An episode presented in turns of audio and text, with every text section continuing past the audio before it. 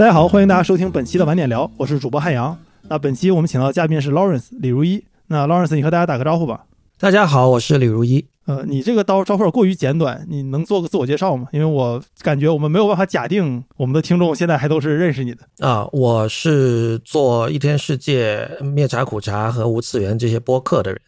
然后同时我也写一些文章。呃，Lawrence 这么介绍有点过于的谦虚了。是这样，我之所以能做播客，就是因为有 Lawrence。就我最开始是听他的节目长大的，我当时在上学，每天听他节目上上走路，然后后来做了自己的节目，就是《怪物上志》。《怪物上志》是一档目前还隶属于 IPN 的节目，也是可能少数。在更新的 IPN 的节目，然后 IPN 就是李如一做的一个播客网络。你可能听过很多关于播客的词，比如什么泛用型播客客户端、播客网络，这个都是 Lawrence 发明的中文。我上次我上次参加一个台湾的节目的录制，我发现台湾那边管播客网络叫联播网，我觉得这也是一个不错的说法。哎，但他我理解中，他和你的播客网络好像听起来并不是完全是一个意思啊。当然，你有不同的语语境嘛，台湾的语境可能和大陆的语境在这里不太一样。没有没有，是一个意思。就是就是像以前 Five by Five 啊，包括像 IPN 所有这种，就是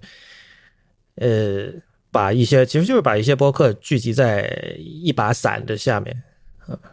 哦，一把伞这个形容挺好的。那 Lawrence 其实就是那个纸伞人，当年是他打的这把伞，然后把我们还有像是其他一些朋友们，像博物志的主播婉莹啊，然后还还有不是 ip 的，但是也受到影响的，像是迟早更新的主播人精锵锵。我和 Lawrence 也录过挺多节目的，但是这也是疫情之后第一次录制。上一次录制的时候，这个世界还不是现在这个样子呢，就感觉这个世界完全变了。就正好借这个前两天发封装这个文章这个机会，想再聊一聊。然后封装这个文章是我之前投稿到晚点的一篇文章，聊的是一个计算机里常见的一个概念是封装，意思是比如说像你今天。听我们这期节目，你不需要知道播客的运作原理，不需要知道网络的传输原理，但就是你能听到这个节目，那么一切的背后的这些原理都是被封装起来的，你可以拿来直接就用。但这篇文章其实已经发了一段了，你在你听到这期节目的时候，可能很多听众朋友们应该也都读过。那如果没有读的话，可以在 show notes 里看到这这篇文章。但你没有看这篇文章的话，其实听这期节目也不会有影响。但我们今天聊这期节目，其实不光是想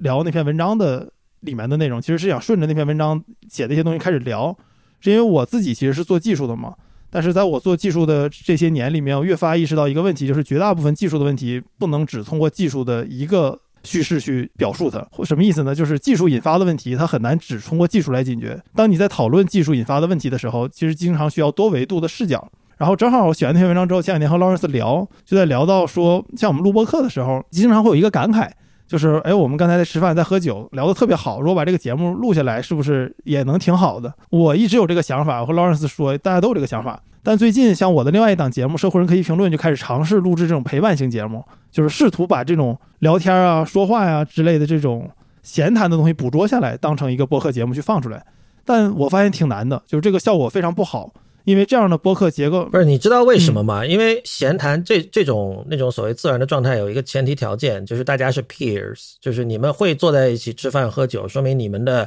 呃世界观、对事物的看法，还有你们的或许知识结构也都会嗯相对而言比较接近，所以你们会有那种良好的感觉。你如果你一旦把这个事情增加了公共性，你放出来的话，你你不能保证每个人都是 peers，所以就是会有无数的误读。呃，曲解，然后很多人其实说白了就是听不懂的，所以你就那种感觉不会有啊。对，然后那天聊到这个事情的时候，像你提了一个概念，我觉得挺有意思的，这是我完全没想过的一个角度，就是因为这样的博客，首先一它是散开的，没有结构的；第二点就是实际上你说的这个 peers，我们知道的这些知识，在我们聊天的时候，其实它都是被我们自己，我觉得是封装起来了。就在我和这些人聊天的时候，我不需要刻意强调很多东西，因为我默认他是懂的。但是当真正在录一期节目的时候，我其实某种程度上需要把我脑中的一些已经知道的知识再重新碾碎了，重新说一遍，是因为我没有办法假定所有听的人都知道这些事儿。对，这是一个永恒的问题，它永远不会结束，因为就是永远有新的人类在出生嘛。然后就像你刚才讲的，你说啊，我们觉得技术问题并不能只通过技术来解决，甚至我们在谈论技术的时候，不能总从技术的角度去谈。这个道理本来可能是在二十世纪。初或者到中，已经有人开始领悟到了吧？然后慢慢的，你会在不同的时代看到有人发出这样的一种一种感想，一种一种或者一种定论。但是新出生的人，你不能保证他读过这些人说的东西，所以不断会有新的人认为，哦，其实技术的问题可以通过技术来解决，或者说你们以前不行，不等于现在不行，让我们再来试一下吧。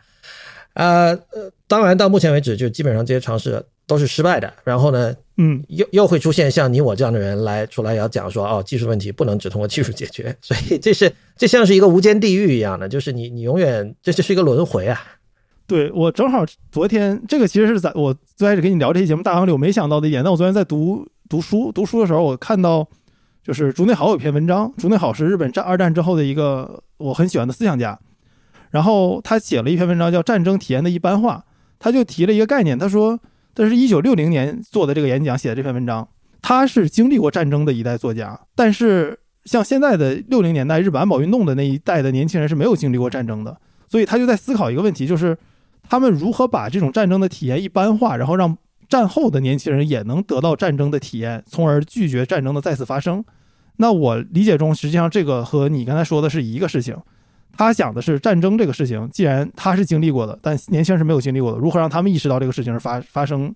是发生过的，是真实在日本十几年前经历过的事情？那如何让一般人能感觉到这一点？那我们在说的事情，其实就是说，那可能二三十年前，甚至更早就有人在说过技术和技术之外的问题该如何解决，但可能像我刚出生的那个年代，上个世纪九十年代，一直到我二十多岁的时候，我其实还没有意识到这个问题，我也是这几年。才逐渐意识到这些问题的，然后意识到这些问题之后，一看，哎，这些问题早就被人说过了，只不过我又重新发现了它。那我觉得竹内好如果有那样的一个一个想法，或者那是他的一个 project 的话，那他肯定是失败了，因为其实是很难传达的。包括像你我都是没有经历过战争的人，那你可以去读书，你可以去看史料，你可以去看纪录片，但是。可能战争是最极端的一个例子吧。我们都说，呃，很多体验你光看书得不到，或者说和实际去实践，就是亲身经历是不一样的。那可能战争在这一点上是最无可争议的，它确实是如此。所以，像竹内豪想做那件事情，我觉得确实很困难的。因为这今天我们知道日本人长寿嘛，所以今天确实还有很多确实经历过二战的日本人还活着。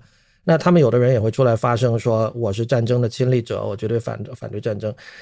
呃，这种东西我觉得也很难去说它，因为我们理性上都很容易理解，就是这种事情完全是超越常识的事情。所以你真的经历过，你当然会反对。但是你要说怎么通过一种媒介，现在是一个泛媒介时代啊，无论是音频、视频、文章或者什么都好，虚拟现实 AR、VR 去传递战争，我觉得是是做不到的。而这其实是一个封装的结果。嗯。很多以前的思想家都说过，说我们我们需要我们需要找 real 的东西。现在没有 real 的东西了，现在所有东西都是它这个 real，其实它的反义词可能不是错误或者虚假，更多的是你是隔了一层的。它需要直接去摸一个东西，而不是看报纸或者听收音机或者看电视或者在网上或者听别人甚至听别人说，我要直接去接触。但是。呃，在一个封装的深度越来越大的一个世界里，你这这这种意义上的 real 确实是越来越难找吧？嗯，封装这个概念，今天它不应该只是一个被程序员所了解的概念，它可能是需要被更多人所意识到的。就是你身边的很多东西对你来说似乎是天经地义的，但是其实它你只看到了一个结果。你很多时候你意识不到他们的存在。对，我想说啊，就是你一开始讲说封装是是编程里的概念，但这这个词确实现在可能程序员群体用的比较多，但是其实它这个概念很容易理解，因为呃，其实物流，因为我们都知道物流很重要嘛，那封装其实是物流的一个前提，就是你简单说就是一个东西你要把它包起来，打包起来，你才能去去邮寄，就是你封装起来才能够运输，所以其实封装这个行为本身就是。Localization 是在地化的一个反面，所以呃，我其实想到封装，我经常想到，我不记得是哪个软件了，但是有某个软件还是一个，反正我在网上有这样的一一一重记忆，就是当你在编译一个程序的时候，它有一个动画，它那个 loading 的动画好像就是一个纸箱在不停的被关起来，我不知道你有没有这样的印象，反正有这样的印象，就是说，对，这个我是有的。对，所以所以封装其实是非常容易理解的一件事情，就是在前几周看到那个 Kottke，呃，美国一个很有名的博客，就叫他的那个域名是 K O T T K E 点 org，他呃发了一篇叫 Do you know where you are at 的这样的一篇文章，他一个朋友就列了二十几条问题吧，我可以随便选几条读给大家听哈。这些问题，呃，第一条是，呃，你能不能从你所住的地方的降雨一直到你这个水龙头里流出来的水，你去追踪，你知道这个降雨雨雨水是怎么经过怎么样的处理，然后变成你水龙头里流出来的可以喝的水的啊，然后再过多少天会是满月啊，然后比如说这个你你所居住的地方去年的降雨量总降雨量是多少啊？呃，上一次你这边发生呃这个火灾是什么时候？呃，还有就是啊，你所居住的地区，请你举出五个五种可以食用的植物的名字，以及它们在哪些季节可以食用。啊，还有你的你每天扔掉的家庭垃圾是怎样被处理的？啊，这个这个整个流程是什么？还有比如说你你所住的地方有哪些候鸟？举出五种候鸟的名字，就大家可能大概知道是怎么回事了。反正这二十几个问题我一个都不会回答。然后 k a k i 就是这个博客的主人，就说其实就是他后来也他自己其实大部分也不会回答，然后他就做了一些功课，就查了一下。我我觉得这是一个很好的练习啊，就是我也觉得很惭愧，对自己对这些毫不了解。就是以前确实很少想这样的问题，就是你住在哪儿你就住，可能因为我们都比较喜欢玩电脑，比较喜欢上网，就会觉得说刚才这些问题跟我好像没有什么关系。呃，事实上你不关心他们，确实你也可以活下去，而你能够活下去的前提就是就是封装，对吧？呃，所以我觉得去寻找这些问题的答案，可能是一种反封装的方式。你你可以把这篇博客的链接放到那个相关链接里。对，因为我自己有一个体验，就是我从前年开始，原本我想写本书，就是聊就是我们平时日常生活中的这些技术都怎么来的。比如说你开灯为什么会有有有能亮这个灯，然后你打开水龙头为什么有自来水，你给我发消息为什么消息能发过去？最开始的起因是我帮这个国家电网做巡检，拿无人机的那个 AI 做识别，看那个铁塔上的销钉啊掉没掉，然后绝缘子爆没爆。然后我就意识到这是一个相当相当大的工程，而且相当复杂。但是它和我的生活又相息息相关，我却一点都不了解。那我就就着这个机会就开始探索，就是这些我们日常生活中司空见惯的东西究竟是怎么来的。但我意识到一个很严肃的问题，就是我没有办法把这个事儿解释给别人听。当我在说到封装这个事情的时候，绝大多数人，我跟他们聊这个话题，他们会觉得说，哎，这个你说的有点有意思，但就是一种猎奇的有意思，但并不没有跟我生活有什么关系。但疫情之后，我觉得我们越来越能意识到，就是这个所谓的猎奇的。故事实际上会真实的影响到我们，是的，是这样的，确实是因为呃疫病造成了现在这个状况，就是因为我们都知道，当东西是仍然好用的时候，没有人会去想这些问题的，一定是发生了状况你才会去想。呃，最近刚好有一个例子，就是日本不是前两天地震嘛，呃，地震它后来导致有几个火力发电所至今都还没有能够如常运转，所以从昨天开始，NHK 还有日本的各种媒体都在不断的提醒大家要要要省电。就比如说你的这个暖气开二十度，不要超过二十度，然后那个不用的灯关掉，然后这个插头如果没有再用，把它拔掉，等等等等。因为因为前昨天吧，昨天中午的时候，白天的时候，东京电力它的那个用电的这个负荷已经达到了百分之一百零三，还是一百一十几了。就是你你要再这样下去，可能那晚上就要大停电了，这就是很大的问题。所以这种事情其实对我都是第一次接触啊，因为就是我们知道日本是所谓地震大国嘛，那。因为自然灾害比较频繁，所以发生这种事情的几率就会比较高。可能就是一直住在日本的人对此是比较习惯的。但是如果你来自一个不是这样的国家，不是这样的地区，你会突突然发现怎么会有这样的事情？为什么突然会提这个要要政府要提醒民众要节电？怎么就是是不是这里你们这里的电力系统很糟糕什么的？所以可能也确实是因为这个 COVID 的问题，导致现在有越来越多人想在思考这些事情吧。嗯，对我需要跟听众朋友们解释一下，就是 Lawrence 此刻是住在东京的，所以他对于这个事情的体验和我们的大部分听众，如果你住在大陆的话，可能的确是不太一样的。但这也是我为什么想请 Lawrence 来聊这个话题的原因，因为我觉得日本本质上来说，对于封装这个事情，它可能比其他国家还更激进一点。我当时我记得我在日本的时候，有给我印象比较深的一个点，就是它的很多洗手间是一体的，就是你拿来直接就用的。但是我在想说这个。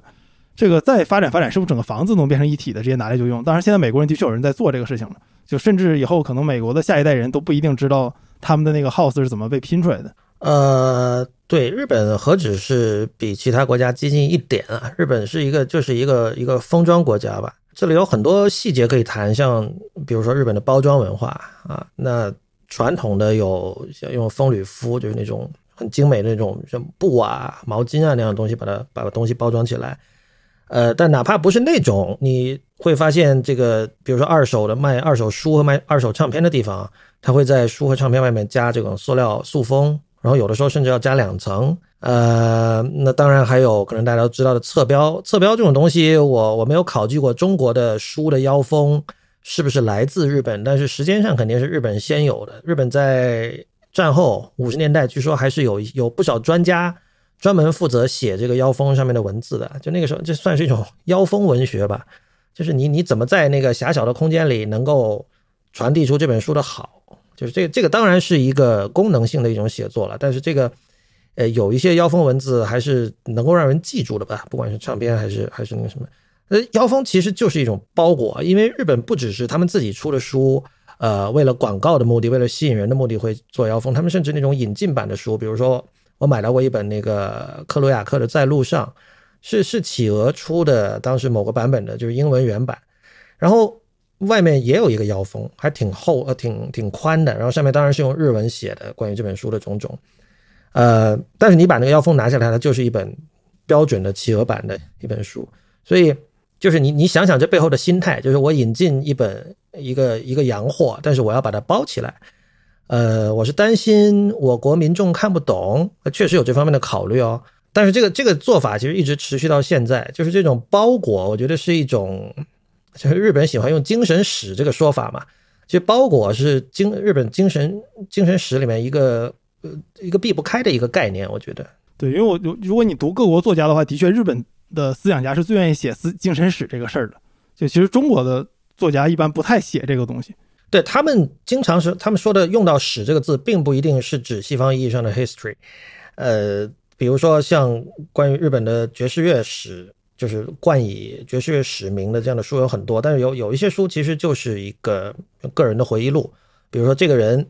他刚好参与了某段时间的爵士乐的发展，然后他把自己的和当时这些乐手的一些交往这些故事写出来，这个其实更多是史料，而不是真正的史。所以。对这个我不知道跟比如四小说的传统是不是有关，就是这这这个我我是把它倾向于看作一种还是对庶民的一种肯定吧，就是你不需要拥有一套逻辑非常完备的或者叙述非常优美的这样的一套一套东西才能够出书啊，你你作为一个见证者，你的这个日日本日本叫证言，你的证言其实是是是非常有价值的，大家会会去愿意看的。其实这种意义上说，从我们还是说，我们今天主题词是封装嘛。其实这种把史料当史来出版，这其实是一种，呃，是一种反封装了。就是你一定要求一套这个叙述线索，想到了前人没有想到的东西，然后才能才值得把它写出来，这是一种封装。对，就是听着可能有点用烂了，但历史本质上其实就是一种封装，因为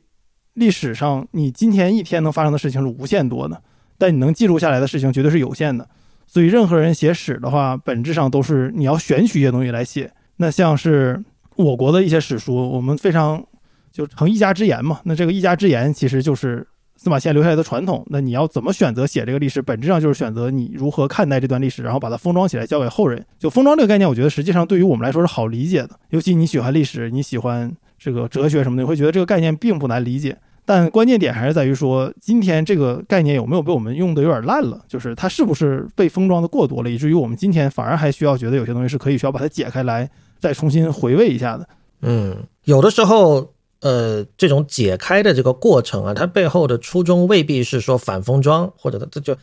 当然他不会用这个词，但是他甚至我觉得他想也没有这么去去想。我这里想到的一个例子是近年经常出版的这个以前的经典唱片的这个就大套装。比如说像披头士的 Sergeant Pepper，或者像 King Crimson 当年的很多唱片，他们都出了十几、二十张碟的套装。那你会想说，这十几、二十张碟是什么东西呢？里面有很重要的一环，就是当然有各种就是之后 remaster 的版本，或者甚至有一些 remix 的版本。呃，但是更重要的一环，它里面有那些 session，可能稍微解释一下吧。就是一张你你录一张唱片，可能比如说同一首歌你录了五次，然后我我选了一个版本放到最终的唱片里。比如这是一张六十年代的唱片，从六十年代当时的人一直到现在，就它成了经典嘛，大家一直在听，但听的都只是那五个版本中的一个版本。但是呢，现在这些这些 box set 被推出了之后呢，但是他们就是翻那个以前的录音档案，就把一些把其他的四个版本也交给你了。也拿来给你听，甚至有时候会有这种未成的版本，比如说呃去掉了人声的版本，因为有的时候可能是器乐部分先录，录完最后人声再加上去，那我给你一个没有人声的版本。那这个当然一方面可以当卡拉 OK 用了，但另一方面更多的是有的人可能对于呃他们怎么编曲会有这种学习和研究上的兴趣啊。其实这种 box set 就是一个很典型的反封装的过程。那我刚才说了，他们出版唱片公司出版这些东西，那当然主要的目的还是为了赚钱嘛，因为这些东西版本在那儿，然后这些录音存在我的仓库里，那母带要保存还是需要一定成本去维持的，那对吧？我何不把它拿出来来赚钱呢？对吧？这样的事情已经进行了几十年了？但是我们其实可以问的就是说，大部分人肯定听的还是就是 canonical 的那个版本，就是就是在出 box set boxet 之前的最原始的那个版本。那么就这种把有一点是把创作过程拆开来给大家看这种东西，呃，除了让唱片公司可以有效的利用他们现有的资源以外，你觉得有有价有意义吗？有价值吗？或者是让？当然，就是因为现在买唱片成了一种恋物癖的一种行为，你会觉得有这么一个很大的印刷精美的这个 box set 很爽。就除了这些以外，你觉得它有价值吗？我自己觉得肯定是有价值的。我拿自己举一个例子吧，像我前两天《封装》这篇文章发了之后，有一个有一个朋友他就想看我的原文，就原文指的是没有被编辑修改过的文字，因为。他觉得，哎，这个最这个最讨厌了。这，那个不好意思，你先说，等会儿我再说。因为他认识那个编辑嘛，那个编辑可能你也认识，我就我就不提名字了。他觉得我那个文章里面的一些语语风的语言的风格是那个编辑的风格，他想看看我原本的风格是什么样子的。所以我就意识到说，哦，对啊，就是对于读者来说，其实他们读到的并不是直接是我说出来的东西，而是说我说出来的东西之后经过编辑修改之后出来的东西。那如果我是一个这个作家的。爱好者或者说研究者，我可能是对他看一看手稿怎么写的是有一些兴趣的。但你说，如果说我对这个人兴趣不大，我只看了他的最终完成版，我我觉得也是可以的。我不可能不太会有兴趣会深挖下去去看。不过你刚才说的那个事儿，我也很好奇，就是现在有太多人想看所谓的呃所谓的原初版本未经修饰的真面目，这个其实是一个非常前现代的一种一种一种欲望，呃。我觉得一方面这是民智已开的一个一个象征，就是以前的话，比如说没有互联网的时代，你你读报纸就读报纸，你看电视就看电视嘛，大部分人不会去想说，哦，这个东西是怎么编辑出来的啊？它背后呃砍掉了什么东西啊？或许砍掉的这些东西有它的价值啊。现在好像大家有至少有相当多的人吧，他默认都会觉得说，媒体给我们看到的东西一定是减减少了很多东西，而且我不知道这是不是我的偏见，他们会觉得说被砍掉的那些东西才更有价值。我觉得不一定是偏见，可能很有些人是这么想的。但我觉得这个问题其实它就它就不存在，因为像我写一篇文章，那最原始的版本是我脑子里的版本，其次原始的版本是我写到笔记上的版本，就是我会把想写的点 bullet points 我都列出来，然后再往后的版本是我写出来的初稿，然后再往后一个版本是我打磨自己打磨完之后拿去给编辑看的版本。所以我觉得它不存在那个原初意义上的原版这一说，对吧？就真正你要想看原版，那你得从我的笔记开始看，看我是怎么构思出来的。但这个恰恰是你直接看很难看懂的。嗯，这个其实跟我刚才说的那个唱片套装是有关系的，因为就是，就是有的时候一首歌它在出现到专辑里之前，就他们在进录音室录音之前，他们可能经历了长达一年两年的巡演，在这个巡演里，他们会不停的演奏这几首歌，这没这首歌等于说这这几首歌会有很多很多的版本，而在当年听这张专辑的人。百分之八十是没有听过那些版本的嘛？因为你你能够追着乐队到处跑的人是极少数。但是现在这种 box set 一出，你会发现哦，比如说 Starless 这首歌，原来他之前在在美国在哪儿，在这个地方那个地方演奏了这么多次。然后你有这个兴趣和时间的话，你可以去详细的比较，你可以知道这首曲子在他们的现场里是怎么演变的。就这是一种趣味了。但是我想说的是，从作者的角度看哈，作者其实未必喜欢这样，因为。艺术家也是人，人的弱点，艺术家也都有。这其中，我我这里具体说的弱点就是一种虚荣，因为他们知道唱片是可以传世的。他死了一百年之后，还有人在听这个唱片，那么他会希望，嗯，这听起来有点可笑。你会就是很多人可能对艺术家有一些幻想，觉得他们会超越了这种。俗世的一些一些欲望，但我觉得其实是会的，就是他们会希望就有尽量多的人会认可这个录音的版本，因为他当年的一场在某个小酒吧的一场演出，呃，可能很疯狂，可能有一些人很觉得很赞，但是另一些人就会觉得说这个过犹不及什么的，所以他想取一个最平衡的版本放到唱片里，嗯，可能大家最近看到那个在 Disney Plus 放的那部就是《Get Back》，就是关于披头士的纪录片，Peter Jackson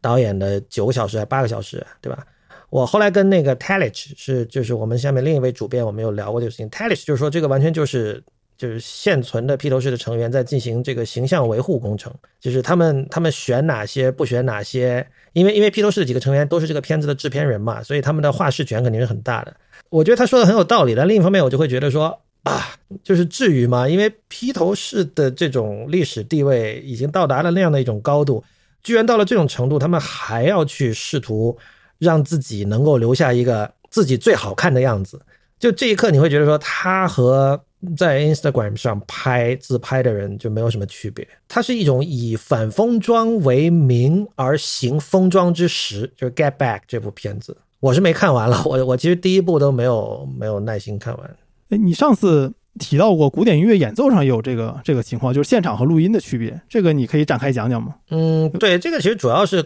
听了一九三几年那个 Joseph Hoffman，就是一个钢琴家，他的一场很有名的演奏会，然后里面特别是里面弹那个肖邦的第四叙事曲，呃，就是跟现在的演绎完全不同，而且非常的狂野，而且跟他自己的在录音室里留下的录音也非常不一样。然后，所以你就可以想，就是说这些人他为什么不在进录音室的时候用他那次现场那样的弹法呢？因为在我看来，那那样的弹法。就音乐本来就应该是那样的，而不是一个。就你可能也知道，我是一向反对罐头音乐这个说法。就是有很多音乐家觉得现场才是最好的，然后进录音室就像是把那个食物封装到了罐头里，然后这个罐头食品大家都知道了，肯定不如新做的好吃嘛。我其实并不赞同这样的说法，但是，呃，当一个。钢琴家或者任何音乐家在进录音室的时候，他进行了一种可以称之为自我审查的行为，然后自己把自己的一些乖僻的地方、一些过于极端的地方把它压抑住了，以便自己在后世能够存下一个让尽可能多的人喜欢的版本。当发生这种现象的时候，我又觉得说，嗯，难怪这么多人讨厌罐头音乐。对我以为你会把上次那个咱俩记的那个。身体性封装是这种火花的敌人的那一段一起在这儿说了，因为我我我不知道我怎么把那那个串过去，我我我我可以我我可以再发你一下，我我说了这个吗？OK，身体性，我说什么？封装是火花的敌人，因为我觉得那段你说的特别好，但可能果然就是因为你说的挺好的，然后它并不是被你封装进脑子里的思想，然后你现在就没有办法想起来你当时怎么说的那段了。啊不，我有在看你的你的提纲了，但是我不记得我当时说了什么。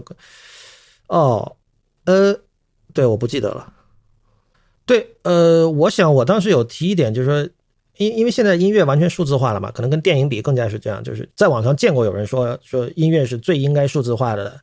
东西，但是这个说法就其实有点可笑。他这么说只不过是因为音乐文件的大小相对于现在的硬盘存储量和这个网络带宽来说是一个。比较能够轻松处理的一种尺寸，对吧？它不像一个四 K 的电影，动不动几 G、十几 G 这样的，对吧？但是音乐我们知道，音乐是声音，声音是震动，震动那一定是有东西在震。比如说乐器呢，就是弦在震，或者那个如果是音箱的话，那就音箱的那个喇叭单元在震。所以它它恰恰是最不可能数字化的一种东西。你数字化只是一种一种表象嘛，就是你你用一种编码的方式把这个音乐记录下来，但是一旦你要回放的时候。它仍然是有东西在震的，它仍然是物理性的，呃，所以包括在演奏也是一样，就是比比如说你你录音在录音室里，你说是罐头也好什么也好，但是你在录音的过程里仍然是有汗水的，而且有这个有大量非常沉重的这种乐器和音响器材。这个我不知道大家有没有看最近刘以达在自己的 Facebook 上写那个回忆录，写的非常好。他其中就讲，他比比如说，他说八十年代他们去一个沙滩做一个演出，那大家会觉得说沙滩音乐会，我们作为听众觉得很爽，对吧？但是对于他们来说很很很痛苦的，你要搬那么多的器材去沙滩，对吧？你还要你要把这器材拼装起来，你要你要接各种线什么的，这些事实在这个音乐消费完全彻底数字化的这个现在，很多人是就已经就忘掉了，这这是很不对的，因为这个。就有点像刚才说的，你知不知道这个？你你你所住的地方的土壤，或者是天气，或者是水怎么来的，就有点关系。就是说，但这个我觉得这个关系可能更大，在音乐里面，因为因为音乐是一个充斥着汗臭味的一种一种行为，充斥着汗臭味，然后烟味，然后这个黑眼圈、种种巡演是非常痛苦的。那个是这些事情，我觉得是绝对不可以和对音乐的认知和欣赏割裂开来看的。但我我觉得没有什么满意不满意的嘛，因为就是聊本身播客就是聊天嘛。我我对播客现在还有这个定义，所以我觉得就是你每次聊出来的内容是不同的，反而代表你是真的在聊。要不然为什么我们不念逐字稿呢？这样能保证每次聊的东西都是一样精确的。嗯，我甚至在思考，要不然刚才那段不剪，就是我就把它留下来，让听众们知道真实录播客的过程中不是想象的这俩人一直聊这么好。因为总有人问我问题，他说汉阳，你你播客里说的。这么顺畅，你有什么练习说话的方法？其实没啥别的方法，就是剪辑，把你说的不好的地方剪下去，你的东西就是说听的特别好的。嗯，对，这个是是一个真理了。呃，就哪怕爵士乐，像 Miles Davis 在七十年代那些，其实是有有有深度的剪辑的。就一般人可能就是对此没有特别具体的认知的人，可能会觉得说，啊，爵士乐不是应该是最自然、最原发的状态？但其实。有各种各样的爵士乐了，对吧？也有反对剪辑的，但是 Miles Davis 这是个特例。呃，这个扯远了。我想说另外一个例子，就是上次我们在讨论的时候我没有提到，但后来我想起来，我自己加到这个提纲里的，就是 Link in Bio，就是在我们知道 Link in Bio 这应该是 Instagram 发源的一个一个说法嘛？因为我们知道 Instagram 你是没有办法在你图片下面你可以加文字说明，但是你在下面没有办法加链接，你加了链接它不会变成一个可点击的链接，对吧？这个对于呃，看的人来说非常不友好。那么，所以很多人呢，就这这也是民众自发，就像那个 Twitter 上的 at 是民是用家自发发明的一个东西一样。那很多人发明 link in bio，你要点链接，请去我的这个个人页面。它下面唯一给了一个可点击的链接，这是 Instagram 产品设计的一个，呃，它背后有什么考虑我不知道，但反正它是这么设计的。所以这个 link in bio 后来成了一个大家都知道的一一句话了嘛。然后。最近我不知道你看没看有篇文章，就是有有那种专门用来应对这一类产品设计的，就是那种专门做这种 link page 的那种公司，融很多资融资了，对估估值也非常的高，然后就是好像是十亿美元的级别吧，大家觉得很惊讶嘛。然后我就想说，嗯，你把 link in bio 和这种你自己去租服务器，然后自己做网站，比如说我可以做一个 Lawrence 点 Lee 啊，大家不要多想啊，这个域名我很早就买了，对我做一个 Lawrence 点 Lee，或者我做一个如一点 Lee。呃，然后我在上面把我的各种活动我列出来，那这个就相当于我的名片嘛。呃，这件事情在今天做其实是相当的麻烦的，就是你你会以为今天应该挺容易的吧？就以前我记得有那个 about 点 me 是，你就可就专门用来做这件事的，然后你还可以绑域名上去，但是现在好像是不行了，还是它它是被收购了还是什么？我不太记得。但总之你今天少了啊。总之，你今天不是说能够这么轻松的做做这样一件事情，所以，所以像那种就是用来收集 link 的那种那种初创公司可能会比较有市场吧。所以，我觉得像 Instagram 的这种产品设计，它其实是一种封装，就是它它限制你限制外链嘛。这个这个在中国大家很熟悉，当然中国就是有另外一套叙述，就是说我不能把流量免费给别人。但是我们这里可能我我我有兴趣讨论的不是这个，这是一种一种商业上的考量嘛。我有兴趣讨论的是。其实我自己也经常想的一个问题，呃，这这么多年来也经常有人问我，就说文章里应不应该加链接，或者是说说加链接的度在哪里？因为就是说加链接当然可以让你获得很好的感觉，就是说我没有试图隐藏什么。你要想去 verify 我说了什么东西，哎，你点这个链接就可以 verify。但是另一方面呢，加链接是一种偷懒。你可以想象，在就在以前，就是纸纸媒出身的记者都会明白，就有些东西我自己需要解释一下的。有些概念我不能说丢在这儿假定大家知道，我也没有技术上的能力，就技术上不可能嘛，在纸纸媒上，呃，去加一个链接，所以我得自己稍微解释一下。然后从读者的角度说呢，你链接太多的文章其实是会打断你的阅读节奏的。呃，可能比较纠结的读者还会觉得说，哎，我这里要不要点呢？我这个要不要点呢？我如果不点，我会损失什么东西？就其实这又是一种对读者的不友好，所以。在这个例子里，你如果不加太多链接，而是更多的用自己的话去解释的话，这是一种封装。这其实切断了读者呃原本可能接触到的一些外部的一些一些 source。呃，加链接是一种反封装，所以所以你可以看到，像比较老牌的呃在网上写东西的人，会倾向于多加链接。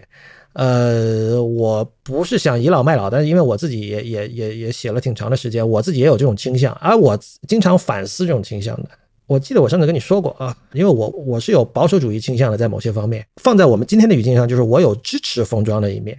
在这个链接这件事情上，其实我是相当矛盾的。因为我觉得你你的话，因为中国有一个问题，是因为有相当多的人在微信公众号写东西，包括你这篇封装文也是在那儿写的。而微信公众号我们知道它不允许外链，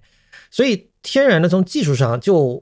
它其实有点在要求你封装。对，这其实是一个。那我刚才讲了说封装是物流的前提嘛。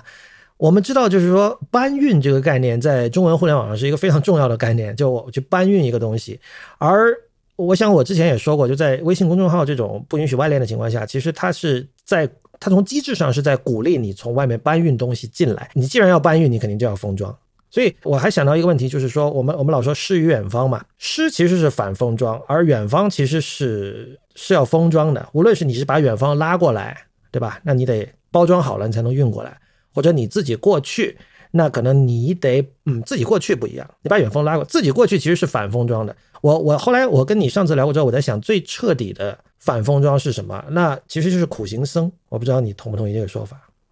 但我觉得对于苦行僧来讲，就是他他是不需要封装任何事情的，他需要的东西太少了，以至于他所有东西可以在不封装的情况下拿过来。自己来自己来做，自己来用。不不不是不是说需要东西少啊，就他需要东西是一种从精神层面，那完全不少。他可能他可能需要的是一个东西，但这一个东西需要一辈子去去获取嘛。我想说的就是说，你你比如说像苦行僧，其实有相当多的，就是他其实是靠走路嘛，就是所谓行者嘛。像那个日本有一种叫千日回风行的，你有没有听说过？你要花几年啊？五到七年的时间走。也并不一定是一千天，好像九百多天吧，在比瑞山，在京都和滋贺那边，在那边那个山里行走还是怎么样？然后你随身要自带十万日元的安葬费，就是如果你中途支撑不住了，那你就要其实就就是要自杀。然后呢，你这十万块钱是别人发现你了，帮你把你把你安葬起来啊。然后另外是到了好像这个九百多天走完之后，还有最痛苦的一个环节叫入堂吧，就是你要。断水，呃，然后就是基本上就是在这个摄入营养很少的情况下，然后你要你要不停的诵经，然后绕着是某一个寺庙，好像就走很多很多圈，很多很多圈，其实就其实是对这个肉体极限的一种挑战吧。呃，现在就大家可能想到这种苦修，想到都是很久之前的事情，但是其实现在还有人做。最新一个例子是二零一七年的，然后我查了一下，零三年有，然后九十年代也有，就是这一类型的行为，包括可能。大家知道排剧诗人松尾芭蕉，他当时走过一个奥之细道嘛，就是是从现在东京南千住那个地方出发。你现在去那个南千住那个车站下面，你从某一个口出来，地上有一个标，就写的这个松尾芭蕉当年是从这里出发的。他从这儿走，然后往这个日本的东北地区，然后绕了一个圈再回来，然后一路上就是一边。其实这个行为今天也很容易理解了，就是就是。体验生活，然后一边写诗，就是这样。像这种行为，就是我觉得就是最彻底的反封装了哈。所以，所以我刚才讲说，诗与远方，你要去远方的话，你必须把自己彻底的从箱子里拿出来。但是现在就是说，变成了好像因因为把远方封装起来，然后运到你这里来，成了一个很方便的事情。所以，亚马逊和阿里巴巴会有这么高的市值吗？因为正好劳尔斯也提到了像刚才这个 Linkin Bio 这个事情，还有像是阿里巴巴、亚马逊这些大的互联网公司。其实这个特别巧，是因为就这个被封装的未来这篇文章，在最开始的时候和现在完全不一样，是因为最开始的时候他想写的就是这些事情。因为当时有一家国内的互联网巨头，就不说明了，他给他的产品推出了网页版。然后我当时就在想，说时间推回到十年前。谁能想到一家主流互联网的公司的重要产品会不提供网页版给用户用呢？肯定没有人想到，对吧？那一个头部互联网公司推出网页版都能成为大新闻的世界里面，肯定不是这个 Tim Berners-Lee 设计万维网的时候能想象到的世界。就不说他了，你放到十年前、二十年前，我们都想象不到会有这样的一个未来出现。所以当时就想顺着去写一写，说为什么产品都愿意用这个互联网，现在这些公司愿意出 App 而不愿意做网页。是有一些网网站还可以理解嘛，像是比如说国内的闲鱼啊、拼多多啊、抖音啊，这个都是有手机之后才出现的，所以它缺乏网页版可以理解。但现在来看，就有很多从桌面时代就开始的产品，同样不在乎他们起家的这个地方。比如说像是知乎多年前开始改版桌面端，但到现在有些页面还没改完。然后微博的网页版需要强制的扫码登录，你需要开启。没有手机的话，实际上你是不能在网页刷微博的。然后闲鱼。它虽然它是兴起在移动互联网年代，但它早年是有网页版的，但它后来把网页版给砍了，然后它的 iPad 版本甚至都不能横屏浏览，所以我当时就在想，说为什么这些公司都愿意做 App 而不愿意做网页？实际上，这个东西你要是在网上查的话，会有很多结论。大部分结论会指向一个点，就是 App 的话，对于提升数据更容易，对于侦测用户更容易，对于就很多公司的目的来说很容易。但我当时就在思考，会不会是另外一个原因？当然，这些原因刚才说这些原因都是合理的原因，合理的解释。但我猜测的另外一个原因，是因为 App 的确是更符合编程直觉的一种东西，因为它是更被封装的更好的一个产品。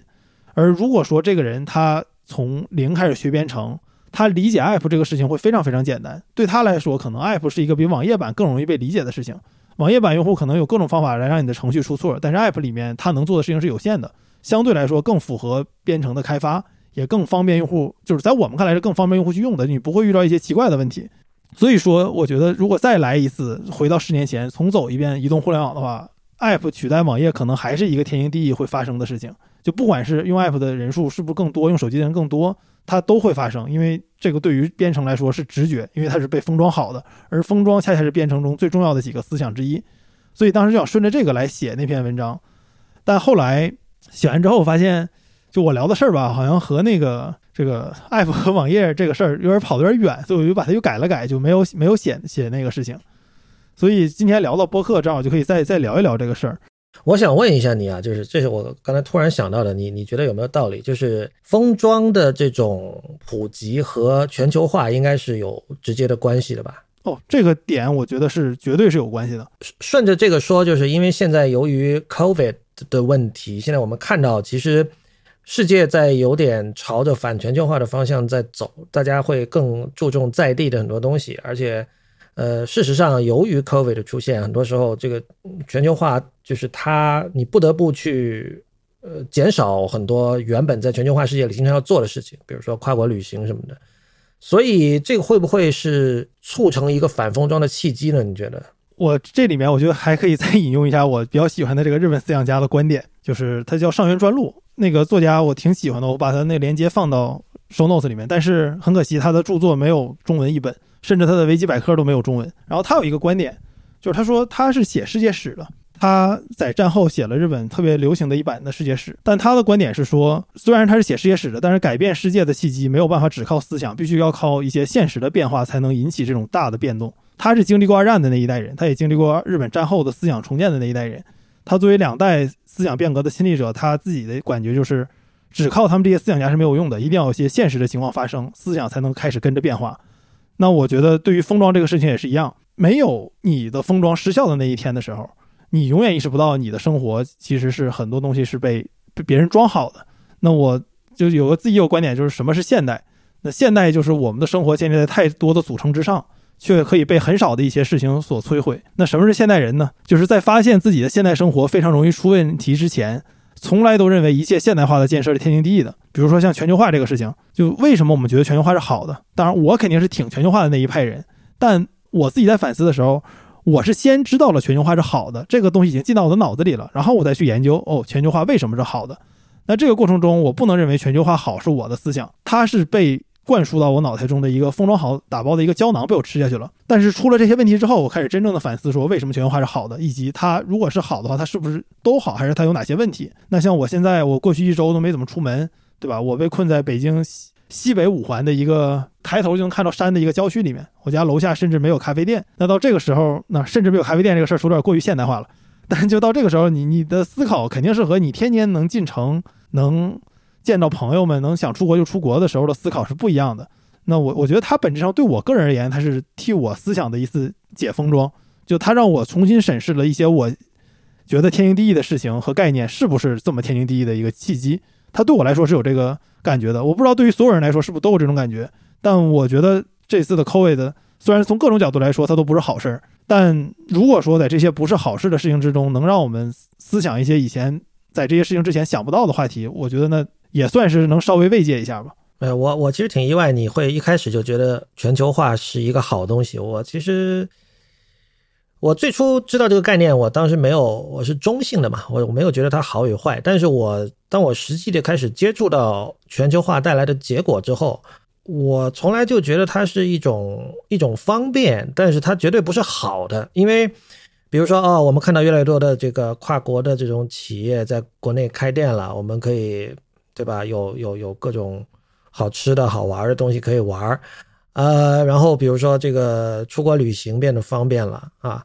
呃，然后可能更关键的是，我们见到最能够代表全球化这个概念的一些人的样本，也就是在某些行业里，由于职业的因素，他需要经常做。呃，跨国商务旅行的人，当我接触到这些人的时候，我的印象从来都不太好。就是这些人在我看来很很无趣。就是他们当然这种生活本身有它的这种表层的魅力，这个我觉得很容易理解。但是当你跟这些人进行交谈的时候，你会觉得，就这个人最好不要是我的朋友。就大部分吧，就是你会这跟他谈话，你不觉得很有趣？那我觉得我会把它归因于这个是全球化带来的一种后果。这个这个时候，全球化可和另外一个叫世界公民的概念，可能也可以放到一起讨论吧。就是现在，我想也有越来越多的人在想，就是世界公民到底是不是一种值得追求的一种目标？或者，首先要想的是，到底有没有可能做到这一点？因为我还是拿我比较熟悉的音乐来举例了，就是近几十年有很多人会去听，比如说泰国、越南那六十年代的音乐。然后或者比如说欧洲，呃，比如瑞典六十年代某一个名不见经传的这个 garage rock 车库摇滚啊，就是就是这一类的这种听法，现在成了一股一股潮流。但是这这这这当然没问题了。但是你仔细想想，你就会知道，因为因为我们本身，我英语现在是世界的这个呃，我们不是英语的 native speaker，我们本身就是处于一种这个弱势语言的使用者，我们应该很能够理解，就是当一个说英语的人。想来听，比如中国八十年代、九十年代地下音乐的时候，他的那种，他要能够进来进入这个语境是多么的困难。这个时候，我们就想，我我们我们就会明白，我们作为一个以中文为母语的人，比如我们想去听泰国六十年代的这个 funk，我要进入那个语境是多么的困难。大部分时候，你能够做到的，真的只是蜻蜓点水。然后你会做一些比较，你会发现，哦，原来这样的这种音色，不只是当时英国和美国的乐队在用哦，他们也在用哦。然后你会发现，哦，这个同样的这样的一种编曲方式，配上了泰文本身的自带的那种音韵，有一种很奇妙的感觉哦。这仅此而已。怎么说呢？简单来讲，就是说你真的要进入那个语境，你必须了解当地的语言。而现在的情况是，可能恰恰由于世界被封装的太方便了，我可以瞬间的听到十几个这种以前没有听过的国家的音乐，但你不可能迅速的学会这十几种语言，所以必定是蜻蜓点水。这个这个就是我对于世界公民和这个全球化带来那种人格，就就这样的那那那样的人所产生的一种印象吧。我就是感到我不想成为那样的人。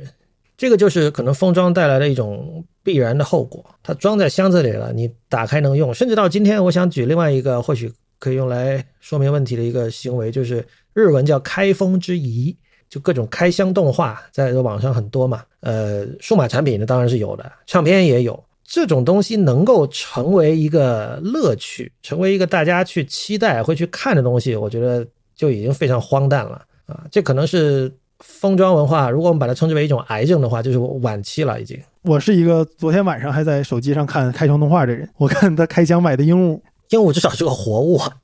对，对，但我觉得你这个说的我特别有感触，就是我可以接着你那个说，因为刚才你说到，我很难想象我是一个最开始觉得全球化模式是好的的人。就是刚才像你提到一个地方的人，是不是他要学不同的语言，理解不同地方的人？但现实中，我觉得比较讽刺的一点是。第一代搞全球化的人，就是二战之后那一批外交家们，比如说像是加拿大的诺曼也好，还有像是美国的一些外交家也好，他们反而是没有这个问题的全球化的人。比如像诺曼，他就是日本出生的，然后他当了加拿大的这个外交外交官，后来二战之后和 GHQ 占领军一起回到日本，然后负责日本的民主化改革。他的日语水平非常非常高，而且他对日本的了解就。竹内好评价诺曼对于日本的热爱，就跟小泉八云对于日本的热爱是一个级别的热爱，就完全就是把自己当成这个地方的人。然后诺曼，但诺曼又非常懂欧洲历史，他在这个牛津还是剑桥是读的书，然后也很懂北美的这些东西，他是能做到这这些的。包括像是我们看到像美国第一代研究东亚的这些人，赖小尔也好，费正清也好，他们是有非常强的对于东亚的理解的。就他可能说比很多我们本国的人还更了解我们自己的国家和热爱自己、热爱我们的国家。但反而来说，就是因为他们这样的人的存在，所以有了全球化的开端。因为对他们来说，的确全球可能是世界大同，不是一个想象中的事情。在二战之后这样一个年代中，想象全球大同这这些人想象全球大同，我觉得是很合理的事情，因为对他们来说，经历了二战这样的人类惨剧，加上他们自己的经历，那认为人和人之间是互相理解的，是可能存在的。但是这一切到了今天，就像是网页被 App 取代一样，就它一定会走向一个简单化的程度，就是世界公民从这种需要你非常了解这个地方的人，甚至像加藤周一也是个日本人，他之前也跟劳伦斯说过嘛，就他说这个人是拿法语写日记的，他最私人的东西他都不用自己的语言去写，因为他足够了解法国，他在法国的时候就拿法语去写日记。但这样的人逐渐消失了，变成了一些我去法国出差，我去美国出差，然后我我去日本出差，我回到中国，那我就是世界公民了，变成了这样的一类对于全球化的代表人物。那当然，你可以说它是悲哀，但某种程度上它也是一个必然的发展趋势。这个我必须插一句啊，首先我很意外你把全球化从二战后讲起，因为这个至少一般意义上全球化是一个九十年代的一个事情。你刚才讲的其实是从文化角度讲全球化，而呃，一般说全球化是一个纯粹商业上的问题，它是跟 WTO 这些概念是相关的，对吧？但是我我想回应你刚才讲到的这个文化上的全球化，我觉得你刚才举到的很多例子，其实恰恰说明了全球化的不可能。呃，你刚才提到的那位出生在日本的，后来和 GHQ 一起对战后日本进行改造的那个人，我不知道那个人是谁，但你说到他，你说他的日文是非常好的。这个事情我必须来讲一下，就是我我认为啊，我一向认为是不存在，呃，把外语可以学到 native 水平的。这个我在很多地方讲过了，我觉得这个这个道理是很容易懂的。就像我每次都拿鲁迅做例子，就是我们身为中国人，你不需要对文学有什么兴趣，你哪怕是一个从小极讨厌语文课的人，你也读过相当多的鲁迅的文章，因为这是强制你读的，你甚至可以背得出来。当有人说人血馒头的时候，你能够反映出这是什么东西。这不是一个把中文当外语学的人能做到的，而他做不到，不是说他没有这个能力啊。很多人现在讲到说，我把外语学到 native 程度，就讲我口音是否纯正，当地人能不能听不听得懂，这是完全，这是很不重要的东西。重要的是你在六岁的时候有没有读当地的小学课文，而且必须是六岁的时候，你不能说我到了二十岁啊，我想补这些课，我现在回头来补，就像我在补这个昭和音乐史一样的，那是不一样的。你六岁的人去读一篇课文，和你二三十岁读，怎么可能一样呢？所以我为什么讲这个？就你刚才讲说某某西人他的日语很好，我们就看一个我自己知道的一个例子，这个 Donald King，那他是英文世界最有名的日本学学者之一了，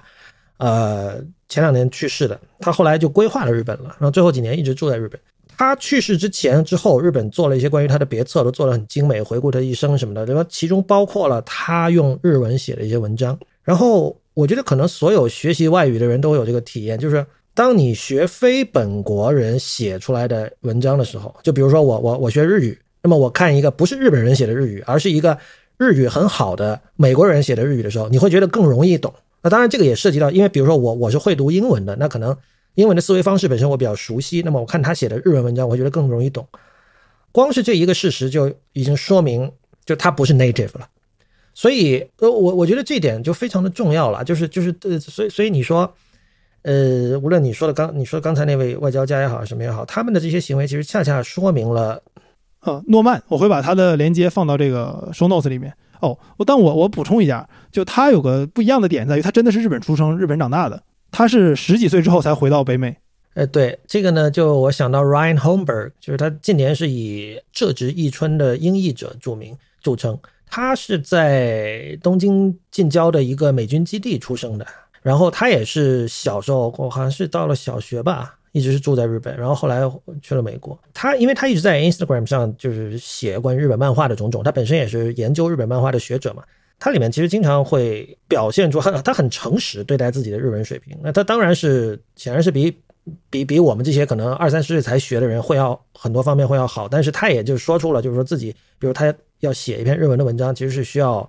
日本人帮他改很多东西的。我就是说这类的，因为我本身我现在有孩子嘛，我我孩子本身也是在一个多语言的这个环境长大。那么这这类问题，我对我来说是很切身的，就是你能够有很多无数的这种细节，可以让你体会到，就是一个人没有办法过两种生活，因为因为你你比如说你小学一年级你读什么呢？那别人读马克吐温，你读夏目漱石。当然，你你如果有的人可能，比如说博闻强记，他记有的记忆力特别好的人，他可能就是他真的是两种都读，这是有可能的。但是大部分人不是这样的人嘛，所以肯定还是有所偏向的。所有这些东西都是你能够对这个文化摄入多少、深入多少的一个一个前提条件。这些东西它跟你个人能力并不一定直接相关，跟你的意向也不一定直接相关。很多时候，其实你是被推着走的。就像我刚才说，读读鲁迅，并不是你想去读它，而是你被迫要读它。我觉得恰恰是这种这种被迫的，呃，政府导向、教育部导向做的这些事情，塑造了你作为一个国民的这样的一种一种身份吧。然后，倾向于去主张要成为一个世界公民的人，似乎是想突破这些东西。这个我也可以理解，而且。我自己也是这么做的。我我当然不希望自己对世界的认知是被某个国家的教育部所所所垄断的。但是，呃，这个东西有一个限度。我觉得以前可能很长一段时间人们忽视了这个限度。我之前看过一个对国际主义者比较好的评价，是一个是我在一本书的自传里头写的。然后他他见到一个人，然后这个人说，这个人其实不懂政治，也不知道什么是国际主义者，也不知道这些世界公民什么这些概念。然后他有句话，他说。他理解中的这种国际主义者，就是不慌不忙的环顾世界，然后慢慢的做出自己的决定的人。就我觉得他这个概念下的世界公民和国际主义者，是我觉得比较理想状态下的这这这类人。就你的确很能很难去理解，但是你愿意去看到周边的样子，不能完全理解和不去看，本质上还是两个不同的事情嘛。嗯，其实本土主义有一句常用的话叫“深土不二”嘛，“深土不二”呢当然是其实是农业社会的一句一句口号。因为就是当当世界被封装了之后，你你不需要深土不二了嘛？呃，只不过到现在，深土不二又成为了一种类似美学的东西。就是我觉得这个其实挺重要的。就像我们经常讨论说，呃，某一个 App 或某一个互联网服务，它给你提供了某种方便，呃，你让你可以做到什么东西，但是你可以做到的东西，是不是真的是你应该去做的，或你想去做的？我觉得其实过去十几年、几十年，大家没有去想这个问题。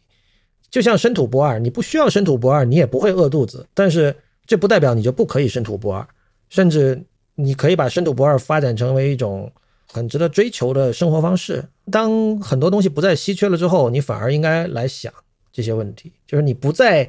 你的行为不再受控于我能不能，而是真的是真的是你是有想说我我该不该，我想不想。这个该不该其实就是一个道德讨论。今天其实很多人，我认为是在回避道德讨论，不敢进行道德讨论，因为在进行纯逻辑、纯理性的讨论里是有一种安全感的。这个我我觉得是很不好的。道德讨论、精神讨论和哲学讨论都是必须的。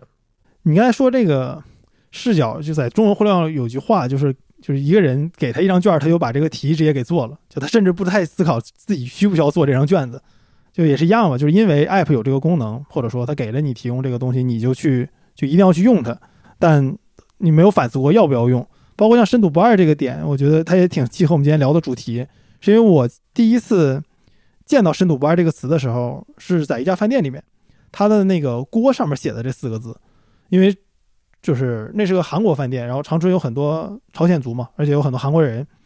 所以当时就我们作为东北人来讲，韩餐算是我们小时候的童年味道，但是是中国版本的。然后，所以当时去那个韩国餐厅的时候，看到那个字，我就特意查了查，因为每次去都看见。但然后每看好几次之后，就在想这四个字什么意思。然后查了一下“深土不二”这个词，然后哦，知道它的意思了。但的确，那对我来说，其实这是一个国外的一句话被带到了中国，然后我就是接受到了它的那个结果，就是我知道哦，这句话是这个意思。但你真正想去理解这句话的时候，可能还是真正要到你可能这个选择消失的时候，你才理解到哦，这个当年是有这个选择的。那么现在，当我再重新有这个选择的时候，比如说过一段疫情，假设解解除了，当然我们都希望它解除。那我们在回想自己在疫情阶段思考这些问题的时候，能不能再把这些当时的想法再利用起来？是我自己对自己的一个我很好奇的点。我也希望自己能把这些现在的心态在那个时候还能回想起来。嗯，呃，韩农好像是有比较强的这个 activism 的传统，那个。好像深土不二，他们当时就是有韩农有一次，有有一次还是几次很激进的那个反 WTO 的抗议嘛？我记得具体时间我不记得了，这段历史不太了解，但我知道有这么一回事儿。其实有一本书是就是昨天今天刚刚上线的，或许可以拿来作为今天讨论的一个终结，就是这个 Stewart Brand 的 biography 的的传记，是 John Markoff 写的。我们知道 John Markoff 是呃美国。是第一人，可能也是唯一一人，一直数十年如一日在写这个早期电脑历史的。呃，他有一本还是几本书都已经翻译成中文了，简体和繁体都有。呃，他最新的这本书就是 Stuart Brand，就是呃这个 Whole Earth Catalog 的创始人，也是想出这个呃 Stay Hungry, Stay Foolish 这句口号的人，他的传记。呃，Brand 他由于乔布斯的缘故，他被很多人认识，而且他在某一些圈子里也一直被追捧。但是这可能是第一次出现有这个比较综合性的、全面的讲他的人生的一本书，所以我自己是很期待了。我一直对他那段历史特别感兴趣，但我在此也打一个给听众们打一个小广告，就是被封装的这个这篇文章是我一系列文章的第一篇，就接下来会写一系列关于。这个主题的文章，包括不限于对于当代互联网的各种讨论。呃，你听到这期节目的时候，可能已经发了，我会把它放到 show notes 里面，就是聊有我有一篇文章是写互联网，它其中一大部分是在聊互联网早期历史的。然后我也写了一下四川 Brand 的这个人和他的一些故事。当然，更详细的肯定还要看他这个传记啊。我那个只是一个粗略的概况。但如果你因此对他产生了兴趣的话，我觉得你可以找来读一读。就虽然我此刻和劳伦斯都没有读到那本书，但我觉得大概率上那本书不会让我失望的。我我也是非常有兴趣读那本书。嗯，请把这本书的链接放到本期的这个相关链接里。我这里也说一下吧，就是其实我之前在一天世界的博客，应该有一两年前了吧，我也写过一篇跟封装有关的，很短的一篇文章。因为当时是看到国内有一个某一个线下活动上，然后有一位设计师提出了说这个这是一个封装的世界，然后他显得非常的新快，他的这个言论。就是觉得这是一件很好的事情，然后我我就是我那篇文章也没有什么特别值得读的，但只是我想到一件事情，让我那是一件小事，但是我觉得很能代表呃互联网早期在不封装的状态下能够让我们做到什么。也就是我我可能二十多岁，二十五岁以下那时候还没到二十五岁，当时我在深圳，然后我在网上去买那个印度尼西亚的丁香烟，当时那个网网址我还记得，现在已经不能用了，就叫 Indonesian 呃 Clove Cigarettes 点 com，很长的一个网址，但是。对吧？但是它就很直白嘛，所以那个时候你你大家可能会想说，没有支付宝，没没有什么 Stripe 这些东西都没有，你怎么支支付呢？有信用卡呀。所以其实，在那个时候，也就是二零零零年的前半部，互联网已经可以让你做到这种事情了。那个时候没有人提用户体验这几个字，但是如果今天有人穿越回去的话，肯定会觉得这种购物体验非常的不好。然后那个时候我也在美国亚马逊买过一些书，然后能。寄到深圳这种事情，在当年看来其实是相当稀奇的，因为当时中国社会的呃封闭，这个封闭的意思，就你要理解为，因为那个时候很多东西还还没有被引进，然后你能够买什么印度尼西亚的一种特殊的香烟，你今天就会想，这些香烟能寄吗？是吧？首先你会想这个问题，当时完全没有想，就直接就买了啊！我觉得就是就是那。当我想到反封装的世界的时候，我觉得那是一个我记忆非常深刻的一件事情。那我会更喜欢那样的世界吧。那结尾的时候，我可以再说另外一个这篇文章的故事，就是我这篇文章原本想叫一个封装的世界，因为我当时想这篇文章，想这个这个标题真是太好了。然后我想我查一查，看看谁写过这个，然后我就查到了你的那篇文章。然后我通过你的那篇文章，发现那个演讲叫一个封装的世界。我在想，完了，这个标题被人用过了，不能用了。然后其实，当然那在那一瞬间我还是有些郁闷的，因为我觉得那真的是一个很好的标题，所以我现在后来就把它改成了一个被封装的未来。那原本我的确想的是一个封装的世界，然后因为看到了你的那篇，我才发现原来有人写过这个事儿了。但那篇的连接和你的那篇的连接，我都会放到 show notes 里面。那个演讲它是有视频的，然后它的文字是视频转过来的。如果你有条件的话，我觉得可以直接看那个视频，看他本人演讲的状态，我觉得比看那个演讲稿转的文字可能要更合适一些。嗯，其实就是这样了。就是如果认同我最早在这这期这期节目开始说的封装是物流的一个前提的话，就其实可以明白，呃，一个支持封装的人，他很可能是想卖什么东西给你的人，因为就是封装起来更好卖吧，大概就是这样。